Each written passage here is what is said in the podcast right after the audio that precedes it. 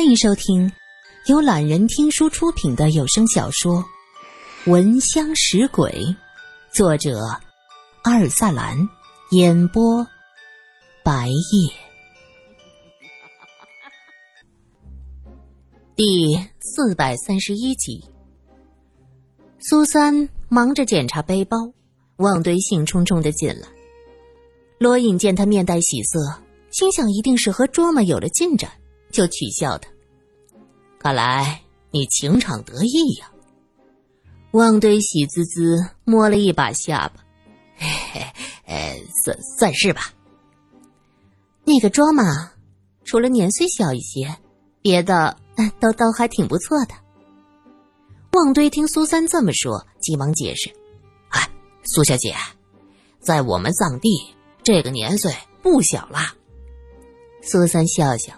看来旺堆对这个卓玛已经情根深重。我刚才在前院听人说了些事儿。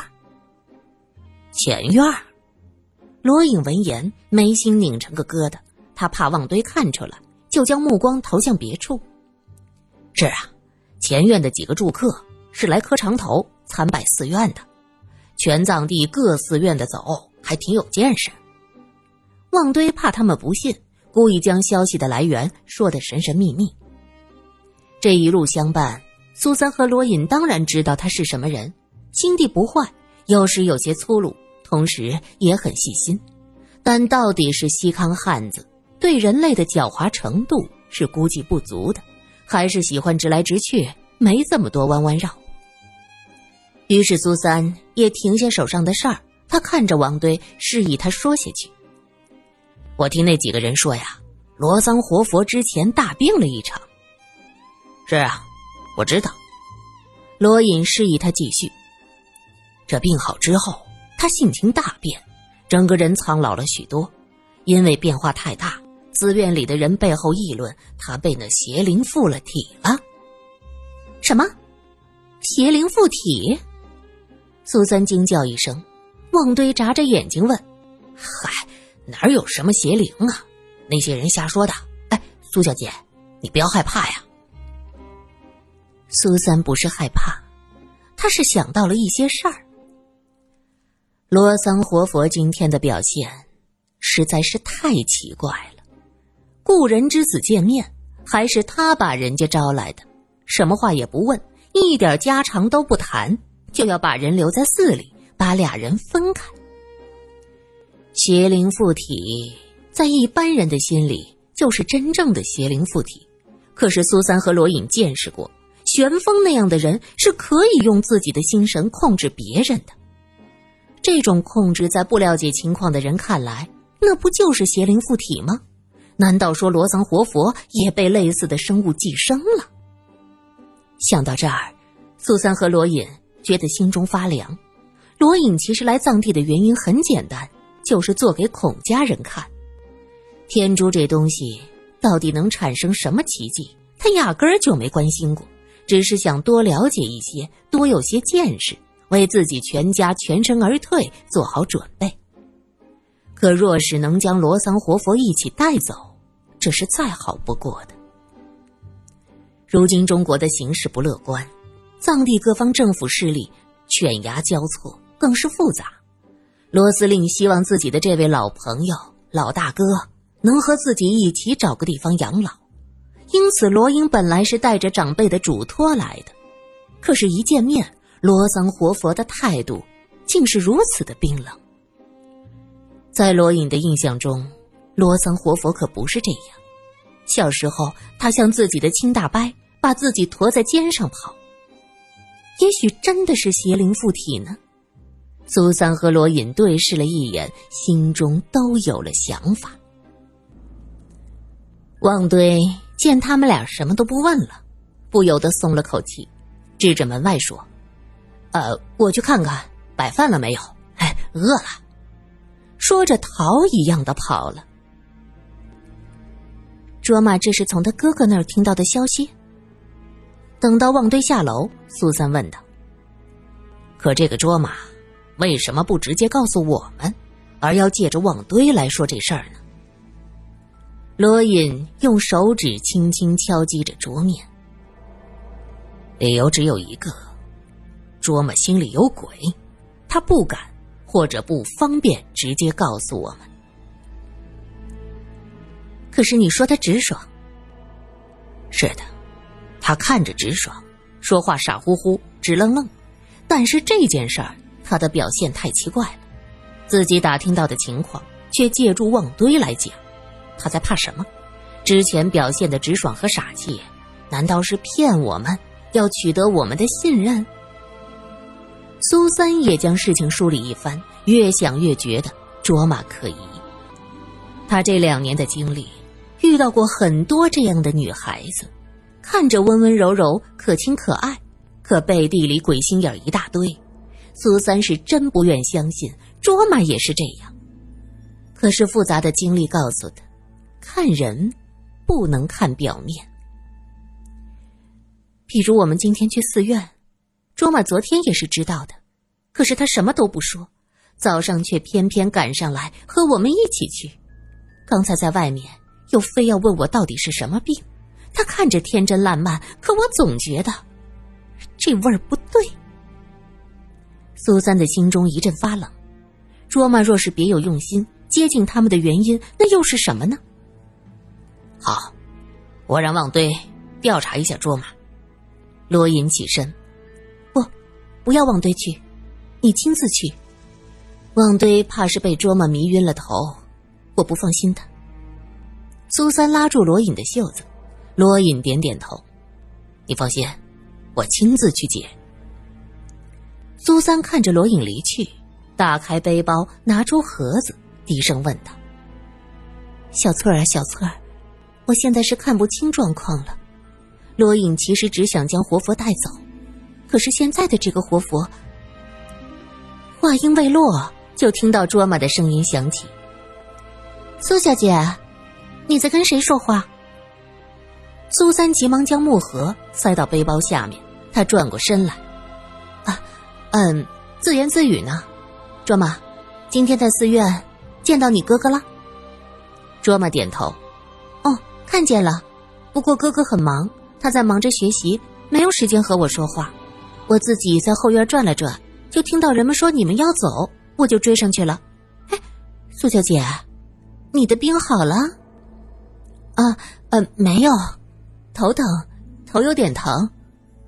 苏三坐在炕上，往墙上一靠，我这样靠着能舒服点苏三看着卓玛，他微微笑了一下。你在这工作很辛苦吧？老板是你叔叔？哎，也就是叫叔叔，不是真正的叔叔。你的工钱多吗？嗯，也就勉强活着吧。卓玛的声音有些怅然。会给苹果吃？苹果哪有？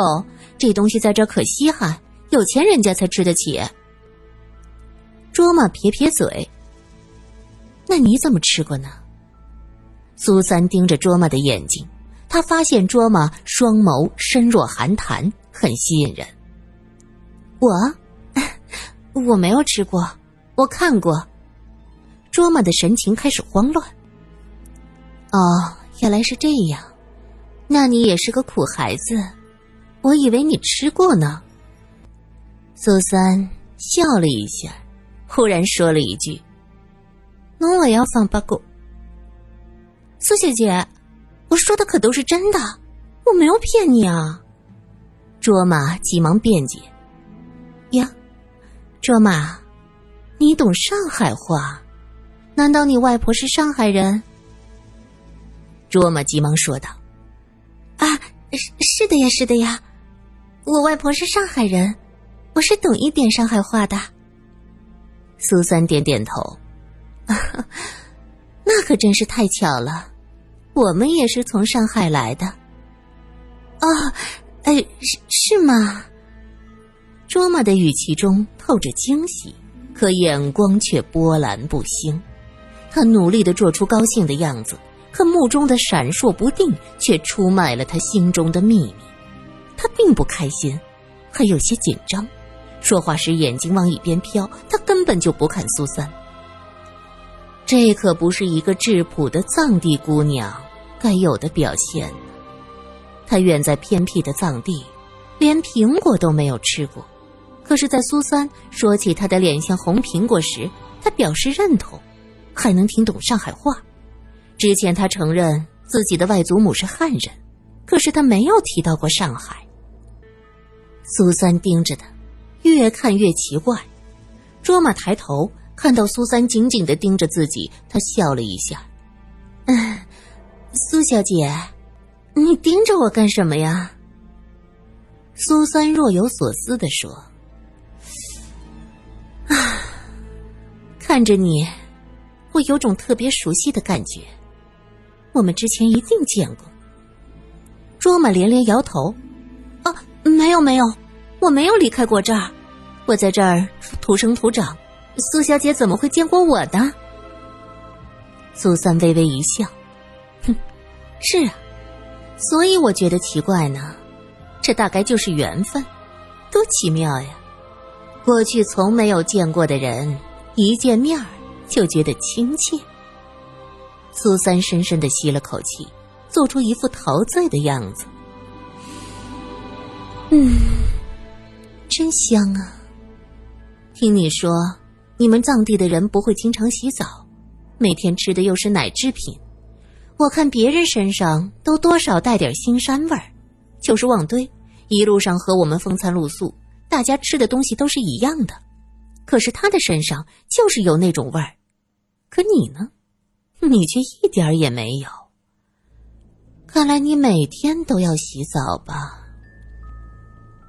卓玛睁大眼睛，他的眼睛又黑又亮。显得特别的无辜。苏小姐，我真的听不懂你在说什么。我没有读过书，不懂这些。怎么，我们这里吃的东西跟你们上海不一样吗？他开始巧妙的转换话题。就在这时，楼下传来老板的声音：“死丫头，下来干活。”卓玛急忙站起身：“我去了。”说着跑下去。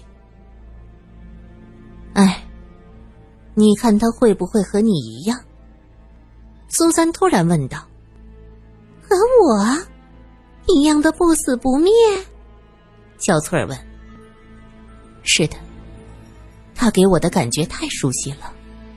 起初看着纯洁无辜，后来发现很有心计，一切都是装的，尤其是眼角眉梢那种天然的媚态。对，郭巧巧。就是郭巧巧的感觉。苏三突然想起，他为什么会有这种熟悉的感觉？这个卓玛让他想起了郭巧巧。不过郭巧巧不算坏，她不会主动去害人获得皮肤，他得到的都是死去的人的尸体。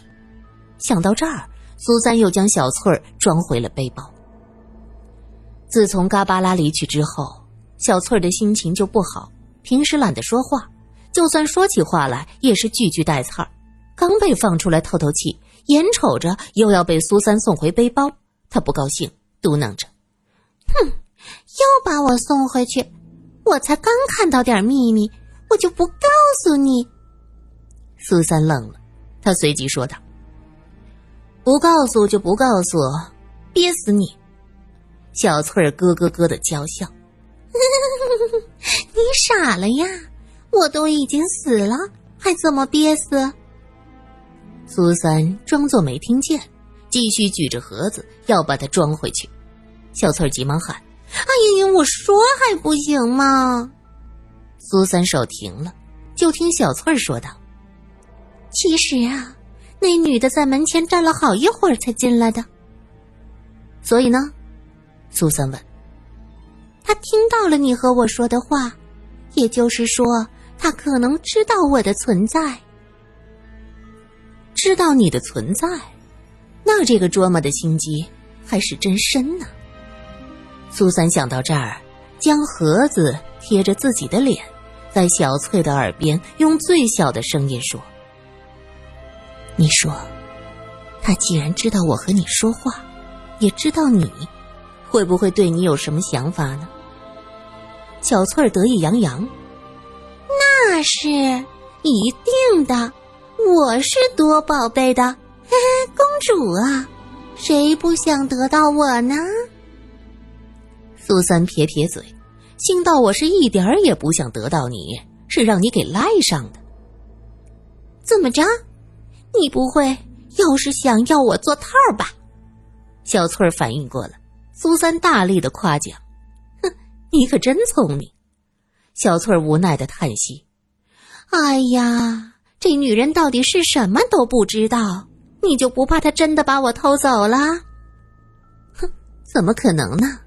能骗走你的人还没生出来呢。”苏三的恭维，小翠儿很得意，瞬间觉得自己了不起，能帮到苏小姐。等到苏三出了门，小翠才想起来：“呸呸呸！还说什么骗我的人没出事，不就是你吗？总诓我。”虽然这样想着，各种腹诽，小翠儿还是安静的等着。刚才苏三和他说话的时候，他敏锐的感觉到屋外有人，那个卓玛在暗中观察他们。他想干什么？会对苏小姐不利吗？如果对苏小姐不利，那我就拼上一把。小翠儿这样想着，就听到走廊传来轻轻的脚步声。苏小姐，我给你送藏香来了。门开了，卓玛的声音响起。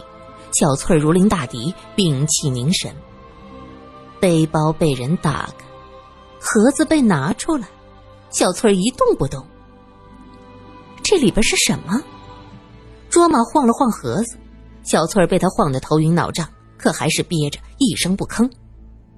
卓玛打开盒子，惊叫了一声：“哎呀，是个骷髅！”他拍了拍小翠儿：“真是人骨头呀！”啊，苏小姐藏这东西干什么？他自言自语的说道：“哎呀，还是放回去。”弄得我像个小偷似的。说完，将盒子放回了背包。小翠儿目瞪口呆了：“怎么？他一点不好奇？我可是会说话的骷髅啊！”这时门开了，苏三走进来：“卓玛，你在这儿干什么？”“啊，苏小姐，我来给你送藏香。”卓玛笑眯眯，举着手里的托盘。可是我刚才下楼的时候。我们走了个对面你还问我要去哪儿？怎么一转身就进来了？你明知道我下去了呀？卓玛眼睛一转，啊，我正好看到这香好，想到你说的我们这里人身上有腥膻味儿，我特地过来给你熏熏屋子。哎，苏小姐，你怎么带着个骷髅啊？吓死人了！你翻我东西？哎，我们藏地的人是不偷东西的。我是帮你整理，我就看到了那个奇怪的东西。苏小姐，你不会是会什么法术吧？啊，没有，是一个朋友的委托，让我将他安葬在藏地。啊，是这样啊。卓玛点点头，嫣然一笑。那我就先出去了，你看看这香怎么样？